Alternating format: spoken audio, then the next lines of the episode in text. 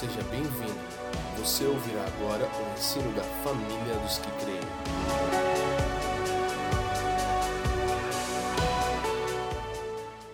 Romanos capítulo 8, versículo 30. Quem encontrou, diga assim. E aos que predestinou, a esses também chamou. E aos que chamou, a esses também justificou. E aos que justificou, a esses também glorificou. Que diremos, pois, à vista dessas coisas? Se Deus é por nós, quem será contra nós? Aquele que não poupou o seu próprio filho, antes por todos nós o, integrou, o entregou, porventura não nos dará graciosamente com ele todas as coisas? Quem intentará acusação contra os eleitos de Deus? Quem é eleito do Senhor aqui? É Deus quem os justifica. Quem os condenará? É Cristo Jesus que morreu, ou antes, quem ressuscitou, o qual está à destra de Deus e também intercede por nós. 35. Quem nos separará do amor de Cristo? Será a tribulação, angústia, perseguição, fome, nudez, perigo ou espada? Como está escrito: Por amor de ti somos entregues à morte o dia todo. Fomos considerados como ovelhas para o matadouro. 37. Em todas essas coisas, porém, somos mais que vencedores por meio daquele que nos amou. Porque eu estou, estou bem certo de que nem a morte, nem a vida, nem os anjos principados, nem as coisas do presente, nem do porvir, nem os poderes, nem altura, nem profundidade, nem qualquer outra criatura poderá separar-nos do amor de Deus que está em Cristo Jesus, nosso Senhor. Só para fazermos direito, olha o versículo 1 de Romanos 8 agora. De trás para frente. Agora, pois, já nenhuma condenação há para os que estão em Cristo Jesus. Curva sua cabeça, eu quero orar por vocês. Pai, muito obrigado por essa noite. Obrigado, Senhor, por tudo aquilo que você tem feito entre nós e na igreja brasileira. Obrigado, Senhor, por esse tempo agora com os santos em Joinville. Obrigado por Fafa e Jaque estar servindo agora em Foz do Iguaçu. Obrigado por aqueles que deixaram os seus lares para se congregarem em torno do seu filho. Eu te peço o seu favor, não apenas sobre nós, mas sobre todos aqueles que nessa cidade invocam o nome do seu filho, Senhor deles e nosso. E Pai, eu te peço especificamente que você caia sobre nós com espírito de sabedoria e de revelação, a fim de que os olhos do nosso entendimento sejam iluminados e possamos compreender a real esperança da nossa vocação. Que essa palavra não se perca, mas que ela seja proveitosa para a nossa edificação, maturação, para o cumprimento da nossa vocação e para a glória do teu nome. E nós oramos por intermédio do seu filho Jesus, nosso Senhor. Amém e amém. Gente, então, perseverança dos santos é a quinta doutrina da graça que comunica com nós a segurança eterna dos filhos de Deus. Amém? Vale lembrar que nós estamos então observando todo o Novo Testamento. Essa série de Romanos eu não me canso de mencioná-la porque foi uma das mais incríveis, ou talvez a mais incrível série de palavras que já fizemos em toda a nossa história e há muito conteúdo, é o evangelho condensado. E quando nós nos deparamos com verdades como essas, a nossa fé é fortalecida e nós andamos num lugar mais firme no Senhor, ok? Então, perseverança dos santos é a verdade que está contida em Romanos 8. Qual? Primeira declaração de Romanos 8. Não há condenação alguma para os que estão em Cristo Jesus. Você deveria dizer amém porque você era culpado e eu também. Não há condenação alguma para os que estão em Cristo Jesus, amém? Versículo 1 e versículo 39.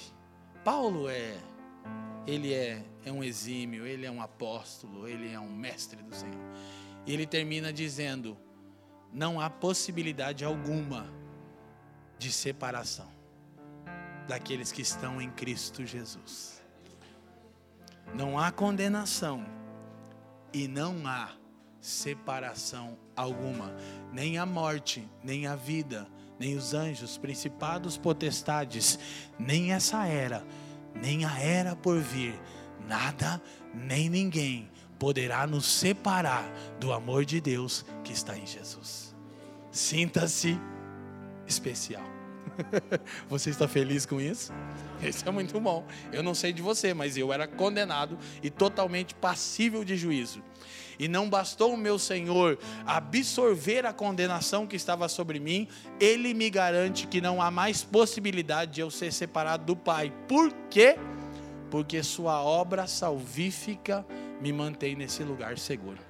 Amém? Então isso é perseverança dos santos. Temos falado, temos explicado, temos escrito e vamos continuar rebatendo algumas coisas. Nossa primeira citação de hoje. A perseverança dos santos significa que o povo de Deus está eternamente seguro. Todavia, não apenas isso, mas também que todo aquele que pertence ao Senhor perseverará até o fim. Perseverança é a marca de um nascido de novo. Então, perseverança dos santos, deixa para mim o texto, por favor, não apenas nos garante a segurança eterna, mas nos ensina que todo aquele que está em Cristo persevera e que perseverança é a evidência primordial de um novo nascido não é uma falsa segurança para uma vida libertina e de pecado. Não. É tanto a verdade de que estamos seguros eternamente, não há condenação, não há separação, bem como é a verdade que os santos perseveram em busca de uma relação mais profunda com o Senhor e de uma vida vocacional. Quem está me entendendo? Então, de forma alguma, deveríamos encarar a perseverança dos santos como uma maneira pela qual o Senhor nos dá uma garantia e nos, e nos revoga o direito de vivermos de maneira licenciosa e pecaminosa. Não confunda. Se você vive assim, é uma única verdade sobre você: você não é um santo. E se você não é um santo, há condenação para você e você nem será separado de Deus por uma razão óbvia. Você nunca foi unido a Ele. E o fogo do inferno te aguarda, aleluia.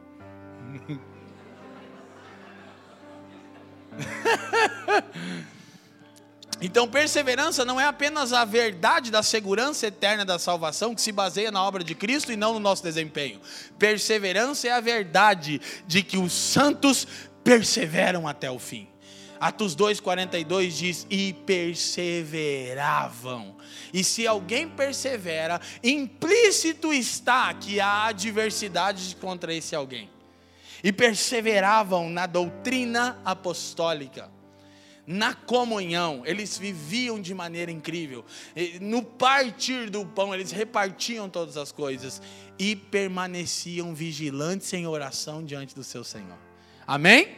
Então nós precisamos partir desse ponto para entendermos o que é perseverança dos santos. Não é uma falsa segurança de que podemos viver de qualquer forma. Agora, por favor, dê de presente a sua atenção a mim e vamos caminhando no raciocínio. Os santos têm de perseverar na fé e na obediência que procede da fé. Nós já vimos isso em Romanos. Há muitas advertências nas Escrituras, escute, de que aqueles que não se apegam a Cristo podem se perder no final. Então, você pode pensar, você acabou de contradizer-se de maneira tão clara assim, sem vergonha? Não. É que por quê? E alguns estão interpretando o seguinte: se eu tenho segurança e não há condenação e nem separação, e então nós vamos apresentar só o evangelho da graça, sem nenhum tipo de repreensão e admoestação que chama para o arrependimento. Isso é um equívoco, porque todo o Novo Testamento está cheio de admoestações, de repreensões e de exortações para que os santos perseverem. A pergunta é: por que eles podem perder a salvação? Não. A resposta é porque nem todos que estão congregados são santos.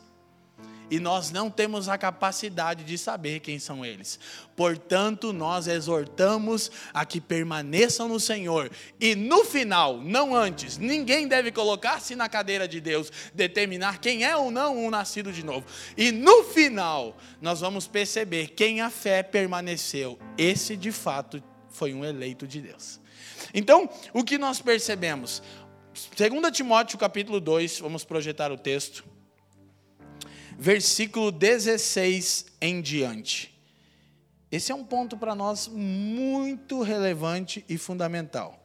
2 Timóteo 2, 16 até o 20. Paulo instruindo Timóteo, pastor em Éfeso, diz: Evita igualmente os falatórios inúteis e profanos, pois os que deles usam passarão a impiedade ainda maior.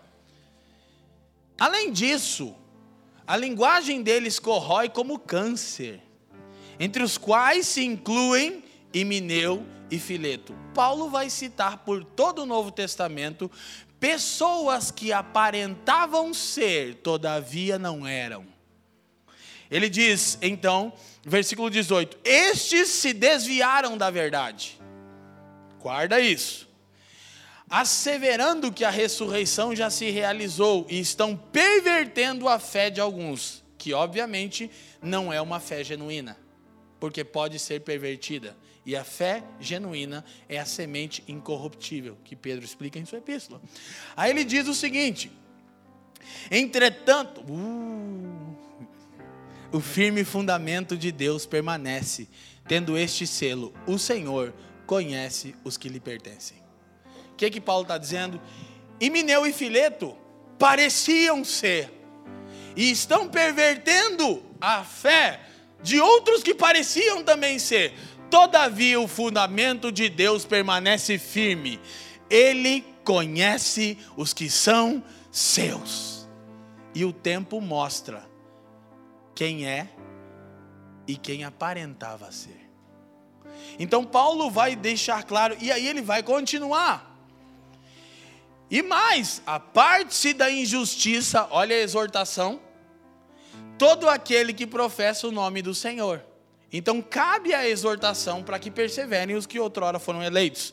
20, essa é a chave. Ora, numa grande casa, que grande casa? A casa de Deus é grande ou não? Sim ou não? É gigantesca no planeta Terra todo e na história toda. Ora, numa grande casa não há somente utensílios de ouro e de prata.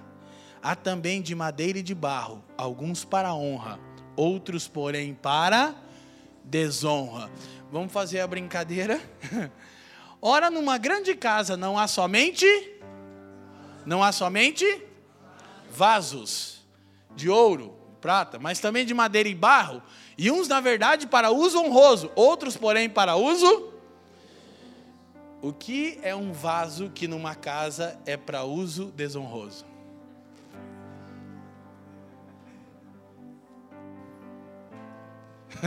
Fica perguntando no ar, né? O que Paulo está dizendo aqui é que não há possibilidade nenhuma de um santo se perder, porque esse Paulo escreve Romanos e seria contraditório. Ele está dizendo que nós temos que exortar uns aos outros a permanecer apartados da injustiça, e se alguém entrega-se para a injustiça completamente, esse alguém parecia ser, todavia nunca foi. E por isso nós não podemos adotar essa mentalidade fragmentada de evangelho, que não, eu não preciso pregar o arrependimento, porque Romanos diz que é a bondade de Deus que nos conduz ao arrependimento. Mas é um erro grave de interpretação e de exegese. É a bondade de Deus que me conduz ao arrependimento? Romanos diz, diz, todavia Paulo não está dizendo que é ficar dizendo Deus é bom, Deus é bom, Deus é bom, Deus é bom, Deus é bom, que vai te conduzir ao arrependimento. Ele está dizendo que porque Deus é bom, Ele te conduz ao arrependimento. E aí nós estamos tirando a exortação dos púlpitos e chamando de evangelho. Para não ferir ninguém, para não ofender a geração mimimi que tudo dói, entendeu? Mas o Novo Testamento, repito, está cheio de admoestações para que permaneçamos. Ok? Então isso fica muito claro. São os vasos de honra e os vasos para desonra. Então alguém que está entre o povo de Deus, ouvindo Sua santa palavra, desfrutando da comunhão da sua família espiritual, e não anda de acordo com aquilo, ele é como o vaso que numa casa é usado de maneira desonrosa. Aleluia. Então, há oito, oito teses que sustentam a verdade da perseverança dos santos. Vamos ver todas juntos e depois vamos destrinchando esse caminhar. Por favor, projetem para nós as oito teses. Primeiro, nossa fé tem de permanecer até o fim. Ok? Segundo, a obediência é a evidência da renovação interior realizada por Deus. Terceiro, os eleitos de Deus não podem se perder. Quarto, aqueles que permanecem no erro evidenciam que sua fé não era genuína. Quinto, Deus nos justifica completamente por meio da fé salvadora. Justificação é uma obra instantânea, santificação é progressiva. Sexto, as obras de Deus fazem os seus eleitos perseverarem. Sétimo, devemos confirmar nossa vocação e eleição. Oitavo, a perseverança é um projeto de comunidade. Amém? Então é essas teses que veremos como o Novo Testamento as apresenta, para que a gente possa crescer em tal entendimento. Primeiro, nossa fé tem de permanecer até o fim. Abra sua Bíblia em 1 Coríntios capítulo 15, versículos 1 e 2. Além disso, irmãos, eu vos declaro o evangelho que vos tenho pregado, o qual também recebeste, no qual também estáis firmes, pelo qual também sois salvos, se o retiverdes na memória o que eu vos preguei, se é que não crestes em vão. Então, a primeira verdade sobre a perseverança dos santos é que a nossa fé tem de permanecer até o fim. Todos esses textos falam sobre isso, mas eu gostaria de lembrar você o mais famoso deles, Mateus 13, 13. E aquele que perseverar até o fim será salvo. Ok? Então, perseverança é essa evidência. E Paulo diz, irmãos, se vocês retiverem a palavra evangelizada a vocês, se retiverdes, então vocês são salvos por essa palavra. Se é que, escute, não crestes em vão. Então a primeira coisa que se torna possível, preste atenção, é crer em vão. E o que é crer em vão? É não crer de acordo com as Escrituras, é crer numa falsa expectativa sua. Então, muitos creem, todavia, em vão. E a ideia de crer em vão é uma fé que desvanece, é vã. Não tem conteúdo, não tem consistência. Então Paulo diz: se vocês creram de fato, vocês retêm a palavra. Se vocês não retêm a palavra, vocês não estão sendo salvos pela palavra e, portanto, demonstram que creram e vão. Alguém aqui conhece alguém que já ficou pelo caminho? A pergunta é: não podemos confiar na obra de Deus para nos manter em pé? Ou esse alguém creu em vão?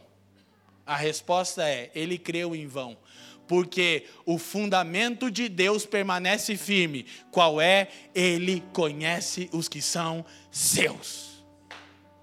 Então, nossa fé tem de permanecer e irá permanecer até o fim, se todavia fomos eleitos de Deus.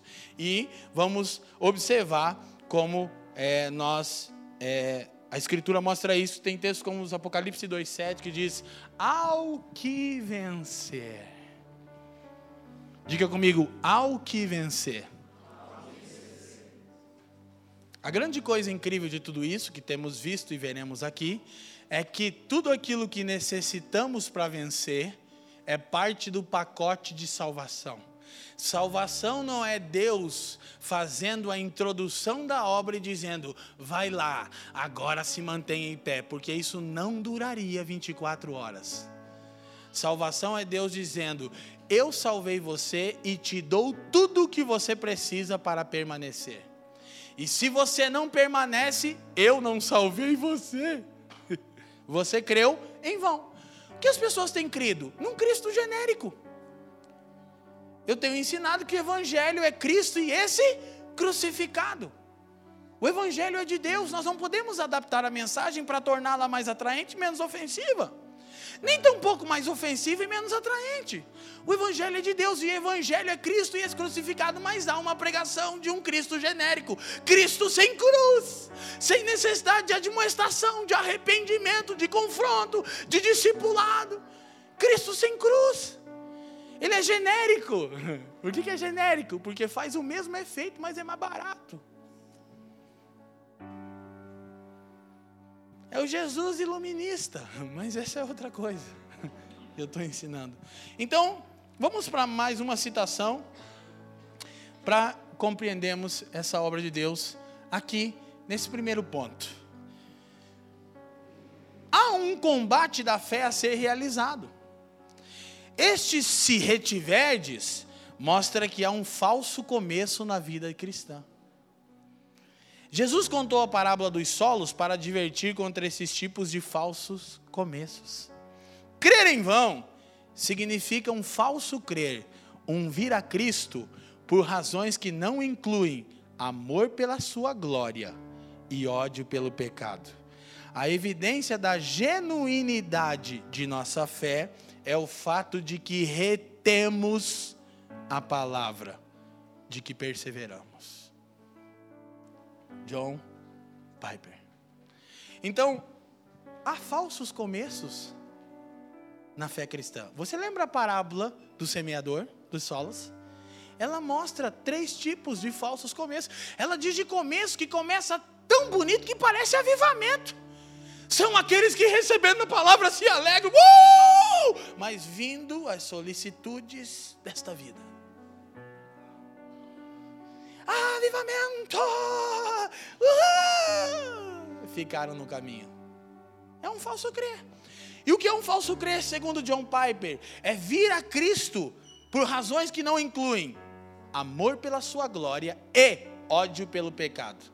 Quais são essas razões? Interesses de que Cristo sirva o meu ventre e satisfaça as minhas expectativas. Crença e não fé. Constantemente falamos isso na família dos que creem. Crença é a expectativa que você tem que Deus fará o que você deseja. Isso enche igreja. E por isso a igreja evangélica no Brasil está inchada de crentes. Crença é a expectativa que você tem que Deus fará o que você deseja. Fé é o conhecimento que você tem de Deus e de Sua obra para que você faça o que Ele deseja. A verdade é que grande parte, a maioria dos evangélicos do Brasil, são movidos por crença. É um falso crer. É que alguém me disse que Jesus pode me dar tudo que eu estou tentando ter e que não vai custar nada ainda. Olha que beleza! Só meu dízimozinho. É só um 10% que eu dou assim lá no miguezinho ali. E ainda gostei mais dessa igreja família dos que creem, porque eles não expõem lei sobre ninguém, diz que ninguém é obrigado a dar dízimo. E aqui ninguém é obrigado a dar dízimo, ninguém é obrigado a orar. Aqui a igreja não pode de tudo, desde o voo livre eu digo isso. Aqui pode de tudo, pode não dar dízimo, pode não orar, pode mergulhar no pecado, pode até ir para o inferno.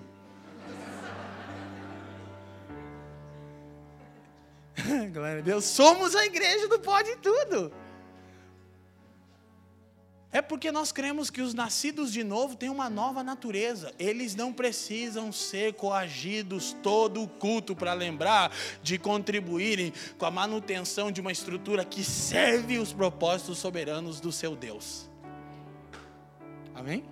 Então estamos compreendendo isso. Vem a Cristo por outras razões. Agora escuta. Não significa que os santos não passam por tempos de dúvida. Quem nunca, né? de trevas espirituais e de falta, falta de confiança nas promessas e na bondade de Deus. Então, o fato de que os santos perseveram não quer dizer que não temos períodos de dúvidas, de trevas espirituais e de falta de confiança nas promessas e na bondade de Deus. Algumas vezes, por N razões, nós nos sentimos incrédulos quanto à bondade de Deus, sim ou não? Isso não faz de você um falso crente, porque sua fé tem que permanecer até o fim. Escute, o Novo Testamento se esforça para assegurar-nos que não nos desesperemos pensando que o desvio no pecado é um caminho sem volta. Não. De acordo com o Novo Testamento, é possível sim se arrepender e voltar. Bem como é possível um santo se desviar dos caminhos do Senhor. Mas se de fato ele pertence ao Senhor, ele será atraído novamente para a comunhão. Aleluia. Então, nós não estamos pregando aqui uma, uma teologia de perfeição que não é encarada no dia a dia. Então, uma coisa que nós temos aqui muito interessante é a epístola de João, que ela foi escrita para esse equilíbrio da vida cristã. Quase parece discordância, mas é só nascido de novo que entende. Então escute. João escreve a sua epístola, vamos do fim para o começo. No fim da sua epístola, ele diz, em 1 João 5,18: O nascido de Deus não peca. Aí você pensa, desviei agora. Sim ou não? João diz: O nascido de Deus não peca. Aí você fica numa situação difícil, aí você não fica? Falei, então deu ruim. Aí o mesmo João, que no final da epístola diz que o nascido de Deus não peca, no capítulo 5, no capítulo 1, no começo dela, diz que se dissermos que não temos pecado, fazemos de Deus mentiroso e a verdade dele não habita em nós. Ô João, como é que é isso aí mesmo? O nascido de Deus não peca, mas se eu disser que não tenho pecado, eu faço de Deus mentiroso? E no meio da epístola, para deixar o negócio ainda mais complicado, ele diz que estava escrevendo a eles, capítulo 2, é, verso 1 em diante, a fim de que não pecassem. Estas coisas vos escrevo para que não pequeis. Todavia, se alguém pecar, temos um advogado, escute, não um promotor. Filhinhos, ele diz, essas coisas vos escrevo para que não pequeis. Todavia, se alguém pecar, temos diante de Deus um advogado, não um promotor. Eu já disse isso aqui e eu repito. Querido, promotor oferece denúncia. Promotor traz a acusação, advogado advoga a causa, visando absorver o réu da condenação. Cristo é um advogado, não um promotor.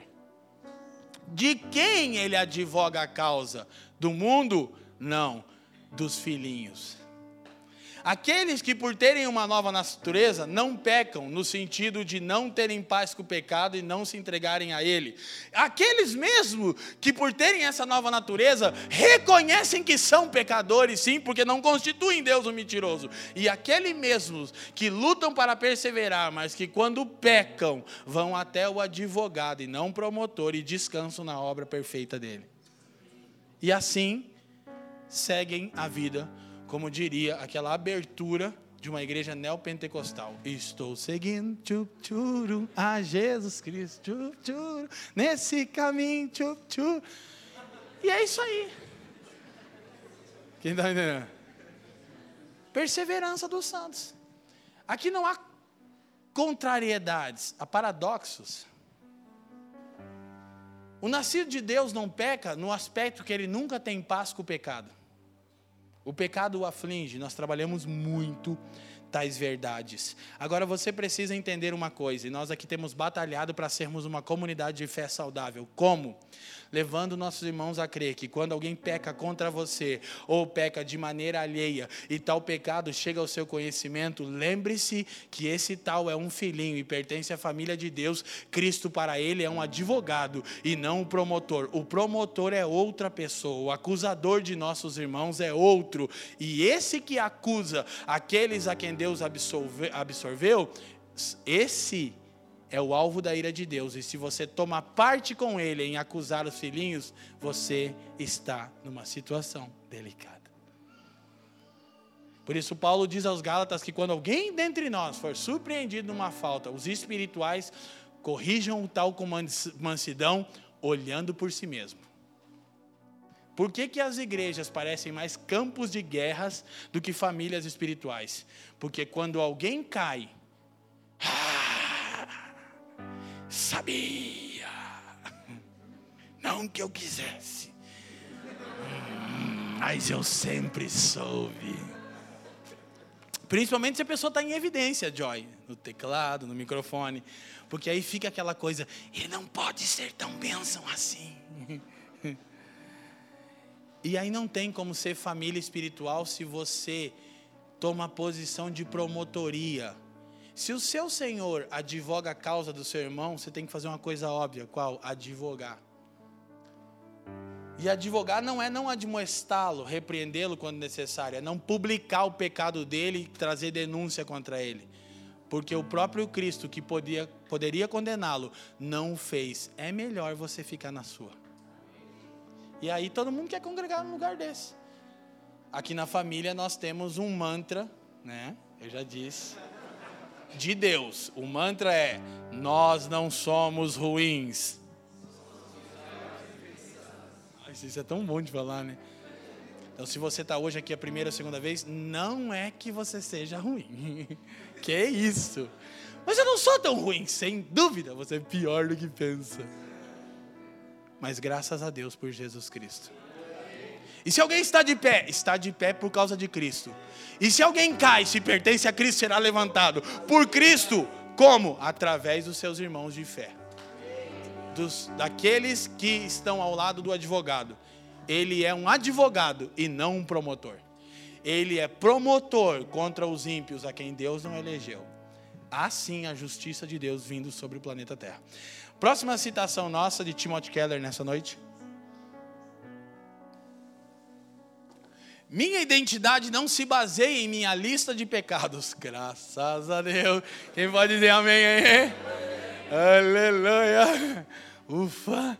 Nem em minha performance religiosa, enquanto os cultos e dízimos eu tenho dado da história. Mas sim em Cristo. Os santos não são marcados pelo que fazem, e sim pelo que são. São santos não porque não pecam, são santos não pelo seu desempenho, são santos porque Cristo nos deu uma nova natureza e condição. O que um santo é, não é pelo que faz, mas pelo que Cristo fez dele. Então a epístola de, de João foi escrita para nos ajudar a manter o equilíbrio né, nessas verdades. A obediência é a evidência da renovação interior realizada por Deus. Não precisamos ler Filipenses 3,12, Paulo disse: Não que eu já tenha alcançado mas uma coisa eu faço, qual? Descanso e não faço nada? Não. Ele diz assim: prossigo para alcançar aquilo para o que também fui alcançado por Cristo. Traduz: se Cristo me alcançou, eu estou salvo e eu posso ter segurança eterna nessa salvação. Amém? mas eu não alcancei aquilo para o qual Cristo me alcançou. Que qual é? Me tornar a sua imagem e semelhança. Por isso eu persevero numa vida de temor e amor ao Senhor e de boas obras. É simples. Não há contradição nisso. Então, temos outros textos que te ajudam a entender tal verdade, tais verdades, mas precisamos entender que a obediência não é uma condição, mas é a evidência da renovação interior realizada por Deus. Por isso que nós não entendemos que a gente precisa gastar muito tempo dizendo aquilo que é óbvio para um nascido de novo. E por isso nós não temos medo de pregar a segurança da salvação. Por quê? Porque nascidos de novo não usam isso para dar ocasião à carne. Em Gálatas, Paulo está explicando duas coisas.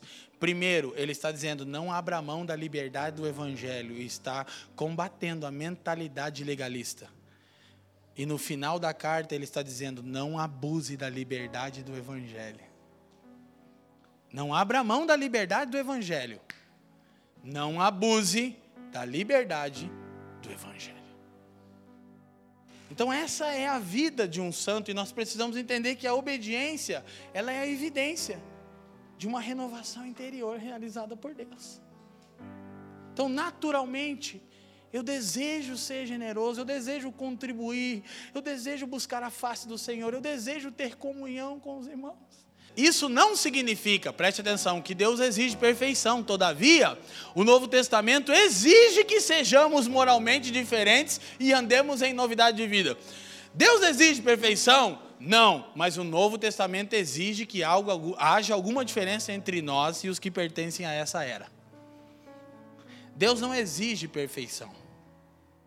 Deus, na verdade, está nos fazendo perfeitos. Ele não está na expectativa, vai, vai, vai, se esforça, eu já fiz minha parte, faça a tua parte e eu farei a minha. Esse é o quinto evangelho. É quem não vem pelo amor, vem pela dor. Quinto evangelho também. Embora esse quinto evangelho que eu falei agora, esse é quase evangelho de verdade, né? Então, não é que Deus exija a perfeição, mas o Novo Testamento exige sim uma conduta moral, ética, diferente dos nascidos de novo.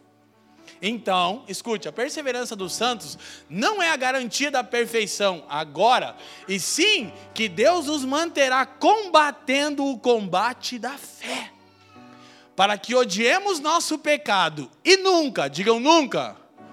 Vamos ler, façamos paz. Glória a Deus. Então não é que Deus exige perfeição, mas o Novo Testamento exige diferença. Então o que nós percebemos? Que Deus está nos capacitando a combater o combate da fé, como Judas quando escreve sua epístola. Ele diz escrevendo acerca da fé comum. Julgo necessário ser exortar-vos a batalhar-vos pela fé uma vez dada a todos os santos. Então, nascido de novo, está seguro? Tá. Qual é a evidência que está seguro? Que persevera. Quem está me entendendo? E essas incríveis verdades são poderosas. Terceira razão, ou terceira tese: os eleitos de Deus não podem se perder. Amém?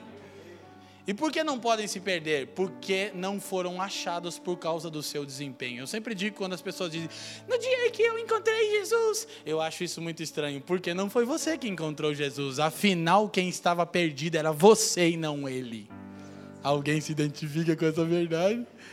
E Jesus disse: As minhas ovelhas ouvem a minha, e ninguém, João 10, as arrebatará das minhas mãos. Ô oh, mano, se Jesus diz que ninguém arrebata as ovelhas deles de suas mãos, vou te falar, é porque ninguém pode fazer isso. Só que, Efésios 1, 4 e 5, nosso texto base diz que Deus nos elegeu antes da fundação do mundo, para que fôssemos santos e irrepreensíveis diante dele em amor, nos predestinou para filhos de adoção segundo a sua boa vontade. Qual é a evidência de um eleito? Santificação contínua. Ele peca, peca, se levanta, traz para a luz, persevera. Ele está num processo. Justificação é um ato imediato, santificação é um ato progressivo. Deus te salvou e está resolvido, Ele não vai mudar de ideia. Se as pessoas me perguntam, Leandro, perde a salvação, eu pergunto, quem te salvou? Que deixa eu só me certificar, né? Que se você se auto-salvou, você acabou de perder ela. Se Cristo te salvou, não perde. Todavia, perseverança dos santos não é apenas segurança dos santos, é a evidência de quem está seguro perseverando. Quem está me entendendo? Sacode a mão e diz sim. Próxima citação nossa aqui, para a gente ir avançando. Piper novamente diz: a implicação é que Deus operará de tal modo em nós. Paulo diz, Filipenses 3, ele diz: é, hum, dois, que Deus efetua em nós o querer e o realizar. 2,13 de Filipenses. Que todo aquele que escolheu, que ele escolheu para a salvação eterna, ou aqueles serão capacitados por eles a perseverarem na fé até o fim e cumprirão, pelo poder do Espírito, os requisitos quanto a um novo tipo de vida. Então Deus é soberano nos fins e é soberano nos meios. Ele vai operar de tal modo naqueles que ele elegeu que eles permanecerão em pé. Já vou dizer o que eu ia dizer um pouquinho antes. Qual é a certeza que você acordará amanhã salvo? Seu desempenho ou o agir contínuo de Deus em você? E como que a gente não consegue aceitar isso? Eu não consigo entender. O Novo Testamento engoliu a nossa mente. Não tem como fugir da perseverança dos santos, da eleição. Irresistible grace, graça irresistível, não tem como. Porque a gente sempre resistia ao Senhor, até que um dia Ele nos quebrantou a tal modo que Jesus, que outrora era loucura e escândalo, para nós se tornou poder e sabedoria de Deus.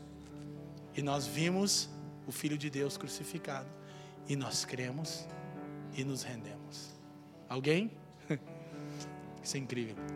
Quarta razão, vamos para frente. Aqueles que permanecem no erro evidenciam que sua fé não era genuína. Olha só, eu vou só te falar os textos, cara. 1 João 2,19, João diz assim: saíram do nosso meio, mas não eram dos nossos. Porque se fossem dos nossos, teriam permanecido conosco. Então, quando alguém quer trocar de igreja, eu fico pensando, ou por uma razão exclusiva de Deus e uma estação na vida dessa pessoa, pode acontecer, é livre, aí top, ou ele não era dos nossos. Porque se ele vai sair da igreja porque ela tem problema, porque. É, então é melhor que ele não entre em nenhuma outra. Sei que você me entende. Alguém já disse assim, irmão, quando você achar uma igreja perfeita, não entre lá, por favor. É, não estraga. Entender a piada, né? Então, gente, há moveres de Deus na nossa vida? Há. Ah, está. ah, porque, até deixa eu só te explicar. A igreja é um organismo né, vivo. Você não sai nem entra em lugar nenhum. Você permanece em Cristo. Mas de repente você tem vivido sua vida com uma comunidade de fé, como a história de muitos de nós, e chega uma hora que você entende de transicionar. Tá tranquilo, você não saiu da igreja, você está na igreja ainda, no corpo de Cristo, numa outra expressão. Agora, se é esse papinho, que aqui tem pecador, porque eu gostei do pastor. É. Então, talvez você não seja dos nossos, daqueles que pertencem ao Senhor. Quem está me entendendo? Então nós temos liberdade para transitar no corpo de Cristo. Sim, o corpo é de Cristo. Todavia precisamos observar caso a caso, né? Então, João diz que saíram do nosso meio, mas não eram nós. Agora, eu quero ler 2 Timóteo 4,10 com vocês. Abre a sua Bíblia, não te preocupa, Pérola. Abre a sua Bíblia aí, faz folha, ou, ou liga seu smartphone, aquela coisa toda. Agora, liga a sua Bíblia aí, né? 2 Timóteo 4, 10.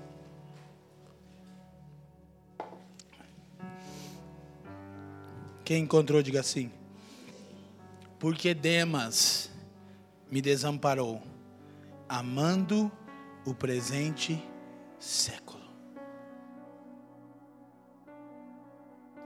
Sabe quem era Demas? Um companheiro de serviço apostólico ao lado de Paulo. E Paulo diz: Ele me abandonou. Por quê? Porque amou o presente século. Então, Demas perdeu sua salvação?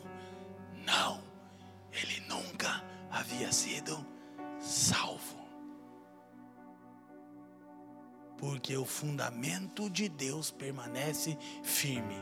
O Senhor conhece os que são seus e as ovelhas de Jesus não podem serem arrebatadas de suas mãos.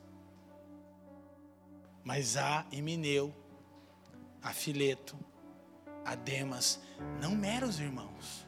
Não há meros irmãos, mas para você entender, pessoas de posição dentre os santos que nunca foram santos. Paulo diz, e não é maravilha, que o Satanás se transforma em anjo de luz. Que dirá seus obreiros? Infiltrados. E por isso nós admoestamos as pessoas a perseverar. Por quê? Porque quem não nasceu de novo não suporta a admoestação e pipoca. Traduz, Leandro, num linguajar mais claro. Nunca serão, jamais serão. Caveira. Nossa, cara top, né? Deus puro na causa, evangelho celestial. O fato de que tal coisa seja possível. Que coisa? Que pessoas fiquem pelo caminho. Pessoas que estavam entre nós, mas que não eram dos nossos, que nunca serão e que jamais serão. Amém? E pessoas que usavam as nossas plataformas. Porque isso é possível justifica porque o ministério da palavra em cada igreja local precisa conter muitas admoestações. Esse é o erro da Hyper Grace. Tem que conter muitas admoestações aos membros da igreja para perseverarem na fé. Os que ouvem tais advertências, dão-lhes a devida atenção, autentificam sua fé genuína. Deixa eu te falar uma coisa, irmão. Mas eu estou ouvindo a verdade. Ouvir a verdade não transforma ninguém. Submeter-se à verdade transforma as pessoas. Eu estou numa igreja bíblica e você é bíblico? Que já é uma raridade, né? Mas não é aquele louvor que você pensou. Uma igreja bíblica. É uma raridade igrejas bíblicas. E é muito bom participar de uma igreja bíblica, amém? E a família dos que creem é uma igreja bíblica. Só que isso não significa muita coisa. Porque ouvir a verdade não te transforma. Submeter-se a ela transforma quem você é, quem eu sou, quem nós somos. Amém? Então é possível pessoas naufragarem? Sim, porque a fé delas nunca foi genuína. Era crença era expectativa que Jesus pagasse os boletos. Quem está me entendendo? Tá Deus nos justifica completamente por meio da fé salvadora. Entenda uma coisa. Romanos 5:1 diz: "Sendo pois justificados pela fé". Explica, é um ato que já ocorreu no dia que você creu. Justificação instantânea, de pecador a justo. Santificação processual. Quem está me entendendo? Então, Deus nos justifica completamente por meio da fé salvadora. Explica, Deus não está esperando até o fim para declarar se você é justo ou não. Se você está em Cristo, está porque Deus já te justificou. Agora Ele está te santificando e te transformando. E aquele que começou a boa obra. É isso que Paulo quer ensinar a completará até o dia de Cristo. E lembro-me eu de um antigo louvor que cantávamos. Mônica cantava, né? Parece mesmo que esse dia. O Rafa vai chorar. Nunca vai chegar. Parece mesmo que suas promessas eu não vou viver. Possuir. Só parece. E nós vamos chegar lá, amém? Glória a Deus. Cara, eu vou fazer um time de louvor também, eu acho que é justo. Eu canto um. Nossa citação, Pérola, por favor. O papel de nossa fé, ouça isso, não é a realização de algo virtuoso que Deus recompensa com a salvação. O que, que as pessoas pensam que é a nossa fé? É fazer uma coisa tão incrível que Deus fica tão surpreendido que daí ele te recompensa com a salvação. Ah, então se merecia essa fé, tu é grandona, né? A fé é receber Cristo, que, que realizou algo que não podíamos, o pagamento por nosso pecado e a provisão para nossa perfeição. Cristo não apenas foi um pagamento pelo nosso pecado, ele é também a provisão para nossa perfeição. Você fica feliz com isso? Já seria incrível ele ser o pagamento pelo nosso pecado não resolveria o nosso problema, porque nós não conseguimos nos tornar perfeitos. Mas Ele é tanto pagamento pelo seu e pelo meu pecado, como é provisão para a nossa perfeição. Por isso, aquele que Paulo diz: Estou certo de que aquele que começou a obra. Eu não titubio, não há nenhum momento em que eu tenho dúvida de que um santo se tornará como Jesus naquele glorioso dia.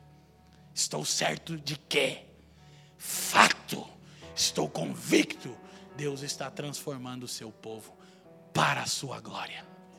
Você fica feliz com isso? Você é meia boca, né? Mas não vou cantar para ninguém. Mas aquele que começou a boa obra vai completá-la em você e em mim. Graças a Deus por Jesus Cristo. Alguém pode dizer isso? Então escute, mais uma citação.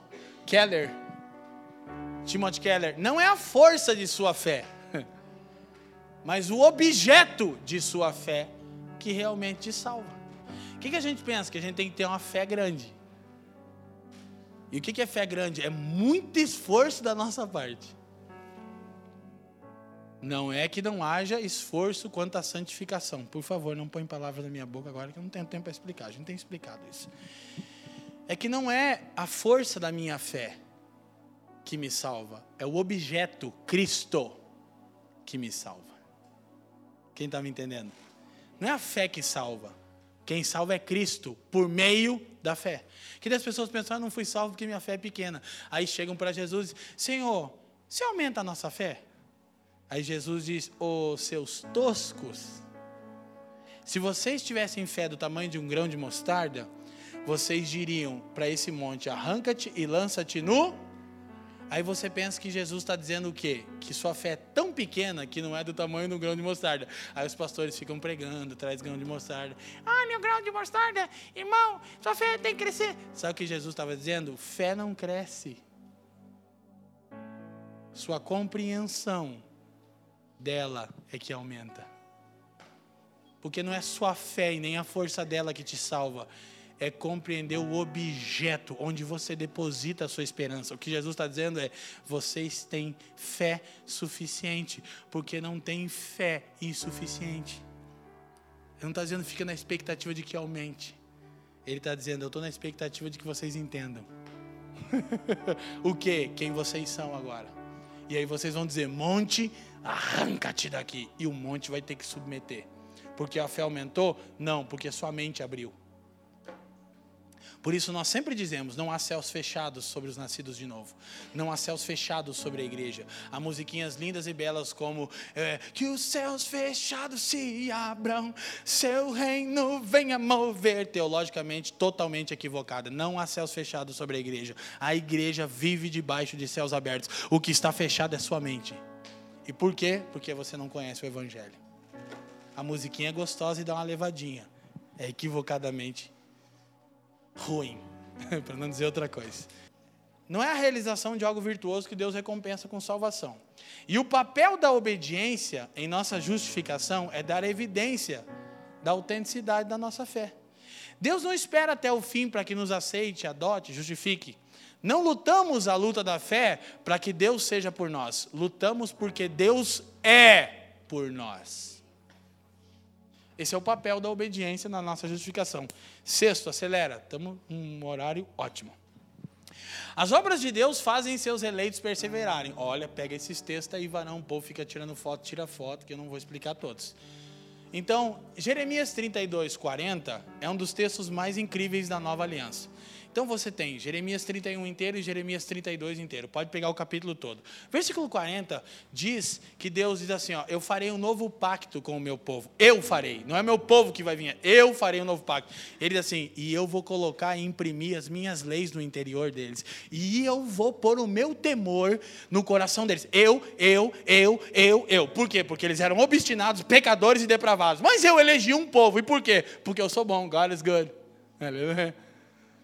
Então, eu escolhi um povo, Israel, e era só uma metáfora do que eu escolhi. E esse povo que eu escolhi, eu propus um pacto. Resultado, eles não podiam cumprir o pacto. E eu sempre soube que eles não podiam. Por isso que quando eu chamei Abraão, falei: "Vamos começar o negócio, Abraão? Vai lá, oferece para mim". Eu não tem como. É, então eu vou prover o que eu estou pedindo de você, eu dou a você.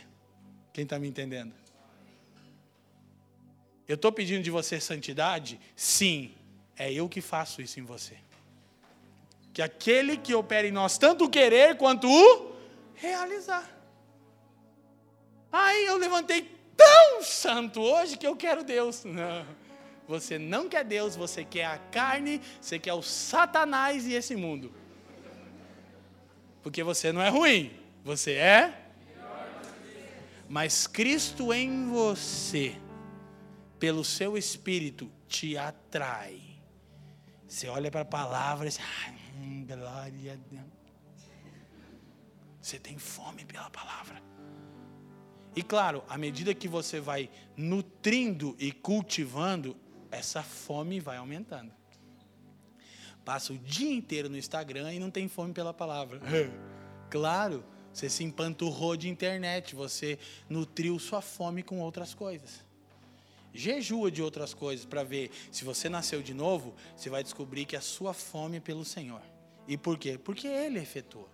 Porque ele diz: Eu farei, eu mudarei o coração de pedra para um coração de carne, eu imprimirei. Sabe o que nós precisamos entender? O texto de Lucas 22, Jesus disse: Esse é o sangue da nova aliança. Traduz.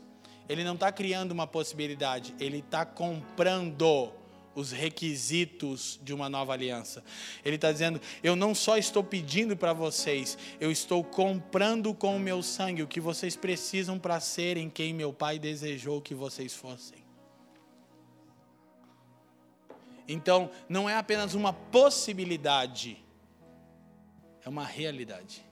O sangue de Cristo comprou a realidade de um novo coração que teme a Deus e que observa os seus estatutos. Volta a dizer, viu como não precisa cobrar dízimo e oferta, oração e jejum e Bíblia? Que se nasceu de novo, ele comprou para você. Mas nos exortamos por quê? Porque alguns que parecem ser, todavia não são e jamais serão. Aleluia? Tropa de elite, no final das contas. Então nós estamos em pé não pelo nosso desempenho, mas sim pelo poder de Deus.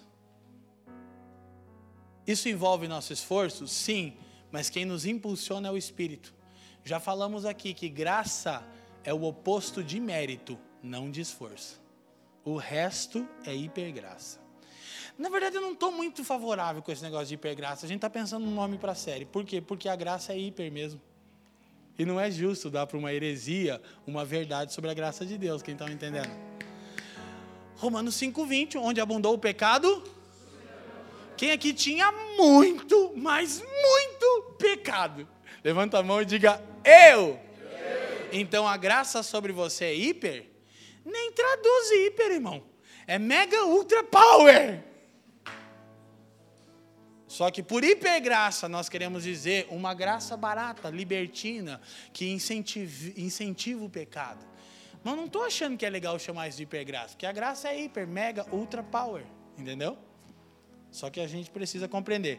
Então, qual é a garantia que a gente vai estar em pé amanhã? Olha, olha para mim, quem te garante que amanhã você não vai se entregar ao Satanás por completo? Seu desempenho, sua bondade seu santo zelo, porque você é diferente. É diferente mesmo, bem diferente.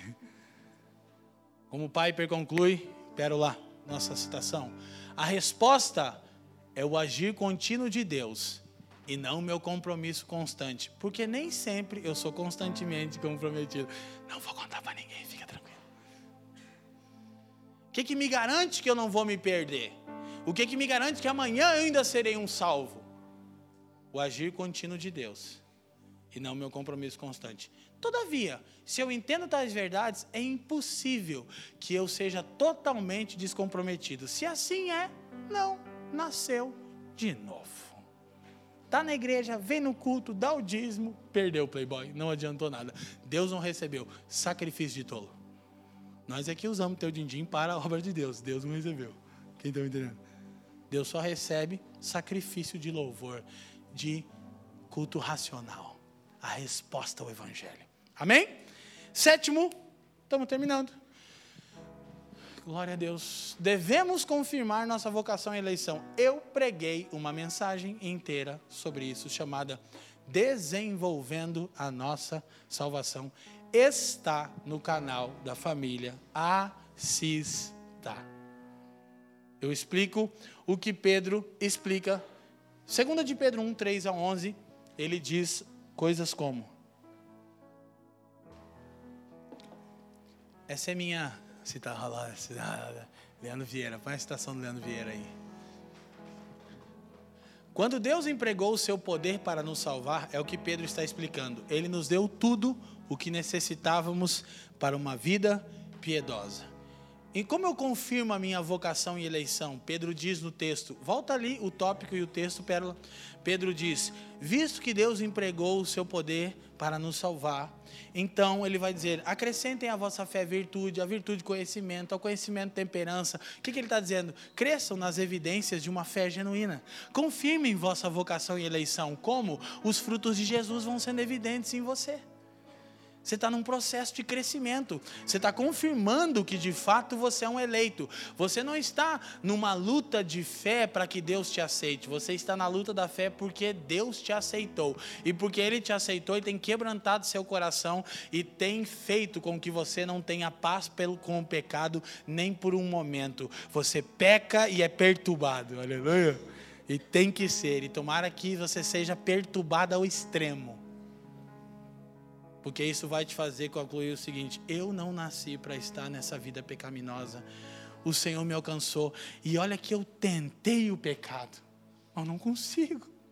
O problema do desviado é que ele nunca se liberta de Jesus. É uma prova. Não é verdade? Por isso, é possível que um eleito desvie? Sim. Se ele foi eleito, ele volta. Então, antes de julgar, Cuida-te de ti mesmo. E o que, que fazemos aqui? Nos exortamos. Em amor. E olhando cada um que exorte o outro, olhe primeiro por si. Então exorte e não deixe de exortar. E para isso existe a igreja, o lugar onde Deus nos estimula a permanecermos, a perseverarmos. Vamos confirmando nossa vocação e eleição à medida que as naturezas de Cristo vão crescendo em nós, as bênçãos espirituais, amém? Porque quando Deus empregou o seu poder para nos salvar, não faltou nada. A obra não foi pela metade, todavia ela é contínua. Justificação, ato imediato, quando creu, justo. Santificação, progressivo. A perseverança é um projeto de comunidade. Qual é o ponto aqui? É que todos esses textos, alguns já levantados e perseveravam. Deixa eu te falar. Se manter junto é a evidência de nascidos de novo. A gente não tem essa vibe de não veio no culto, não, irmão. Que a gente entende se você nasceu de novo, você quer vir. E se você não veio, foi por alguma razão justificada. Entendeu?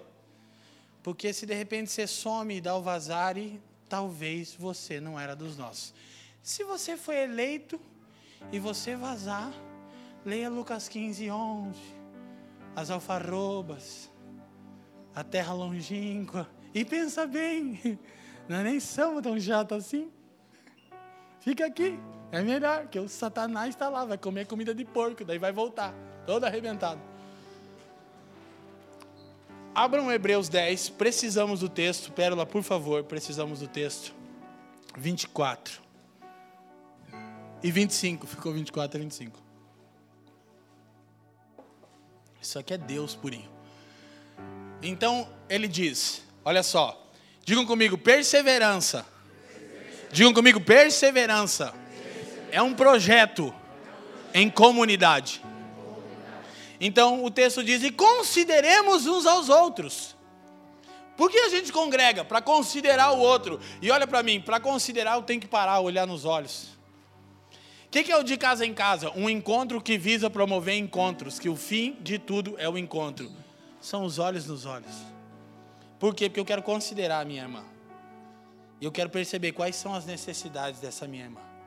E ela pode olhar no fundo dos meus olhos e perceber quais são as minhas necessidades. E assim nós nos estimulamos ao quê? Ao amor e às boas obras. Por que nós estamos aqui? Para considerarmos uns aos outros. Não viemos aqui encontrar Deus.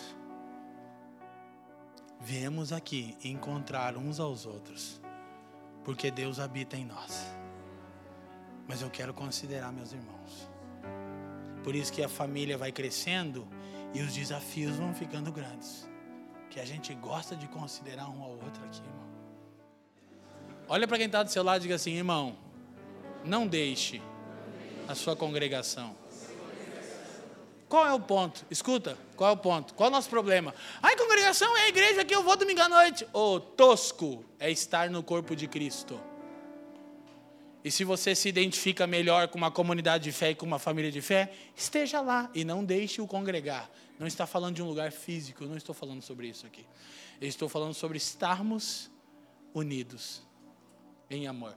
Ele diz: como é costume de alguns, antes admoestando uns aos outros. Olha para quem está do seu lado, olha, você vai correr o risco.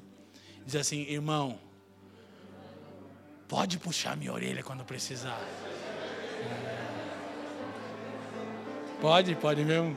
Pode aí, Gomunska. Que a admoestação é um pouquinho mais forte do que exortar. Exortar aquele papo de chamar para o lado. Admoestar, gogó, jogular. Entendeu? Finalizar o irmão.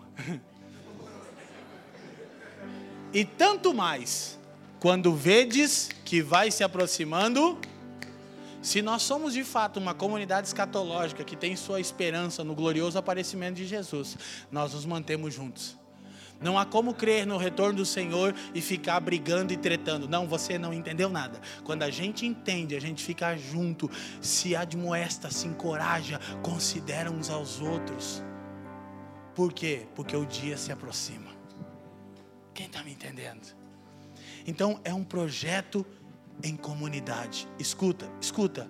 A suposição de que certos resultados, como a segurança da salvação, implicam que não há necessidade de nos esforçarmos em direção a eles, é um engano. Supor que, porque podemos ter segurança em certos resultados, como segurança da salvação, implica que não precisamos nos esforçar em direção a eles, é um engano é porque nós estamos seguros de que Deus nos salvou e que essa obra não está terminada. Ele nos salvou para sermos como seu filho. Quem aqui já é 100% Jesus na fita? É, ninguém. Nem eu, né, que eu só levantei a mão para perguntar. Qual é o ponto aqui então? Então nós temos que nos esforçar em comunidade, porque perseverança é um projeto comunitário. E então ele diz: quanto mais vezes que o dia se aproxima. Terminamos com mais uma citação de John Piper. Graças a Deus. Quem está feliz aí, amém? Pois essa palavra vai subir para o canal, você vai poder ainda observá-la novamente. Deus nunca tensionou que lutássemos a luta da fé sozinhos. A maneira como Ele nos guardará de cair é por exortação mútua de outros irmãos. Eu não sei como você se sente, mas eu, quando sou exortado, me sinto amado. Eu penso que os irmãos estão realmente me amando, a ponto de dizer: não faça isso, não vá por aí.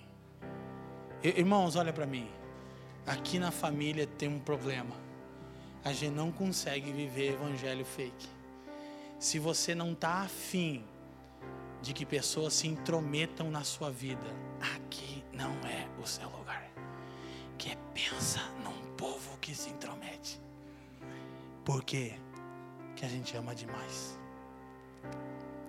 E o que tem chocado pessoas no sentido positivo da palavra é que não há alguém maior do que Jesus. Pastores de igrejas inteiras, de mega congregações, têm olhado e têm dito: caras, o que é isso que vocês vivem lá? Você está fora e outras pessoas estão no púlpito, você não está inseguro do seu lugar. Eu digo, pelo contrário, é o que me faz saber que eu estou no caminho certo quando outros irmãos são levantados e podem manifestar o que receberam de Jesus. E o que, que faz eles chegarem ali? O desempenho? Não, a nudez. Quanto mais partes da sua roupa você tirar, mais autoridade você vai ter nessa família de fé. Quanto mais roupa você usar, menos autoridade você terá. Aqui é a comunidade dos pelados. Todo mundo aqui é natureba.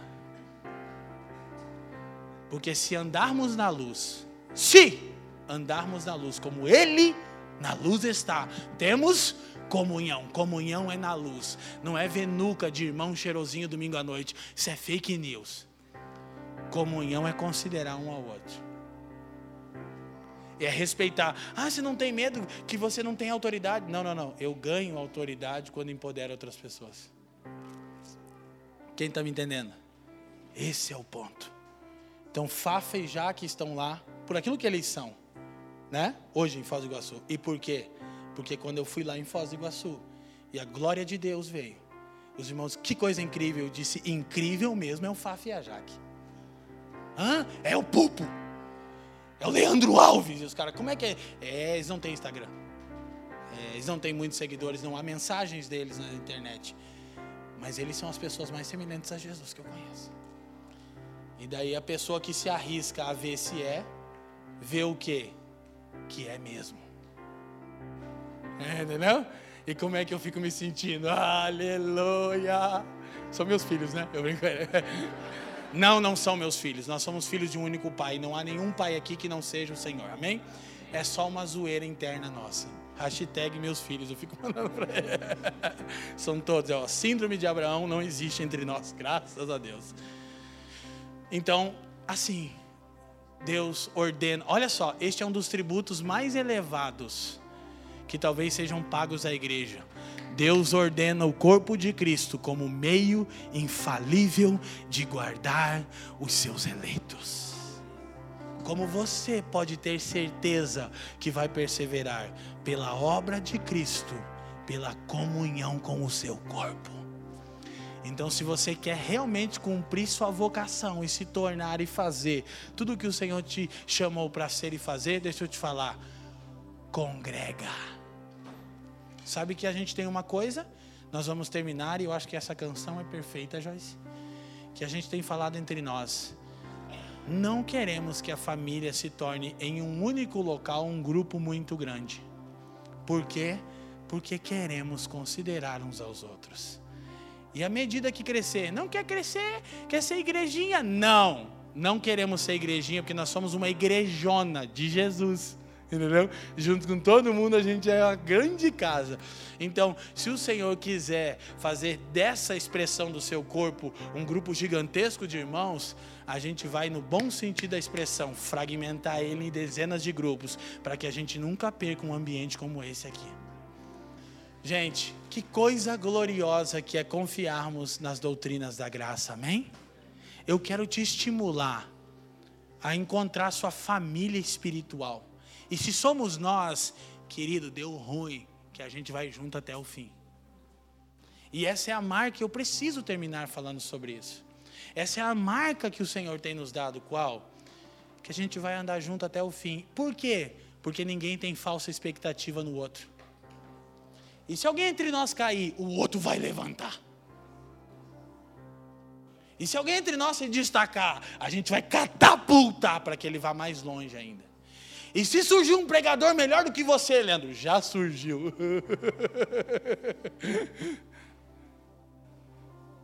É o que nós queremos, é que Cristo seja visto no seu povo. E porque cremos em tudo isso, a gente vai sempre andar na luz com vocês vai admoestar. Terrorismo, você vai para o inferno? Não, se você está em Cristo, fica tranquilo, não é mais um problema. Não há condenação e nem possibilidade de separação. Todavia você ainda não se tornou o que precisa ser. E o Senhor deu à igreja o seu espírito, sua santa palavra, para que você e eu nos tornemos tudo o que ele deseja. Amém? Curva sua cabeça, deixa eu orar. Obrigado por nos ouvir. Para mais informações, visite famíliadosquecreem.com.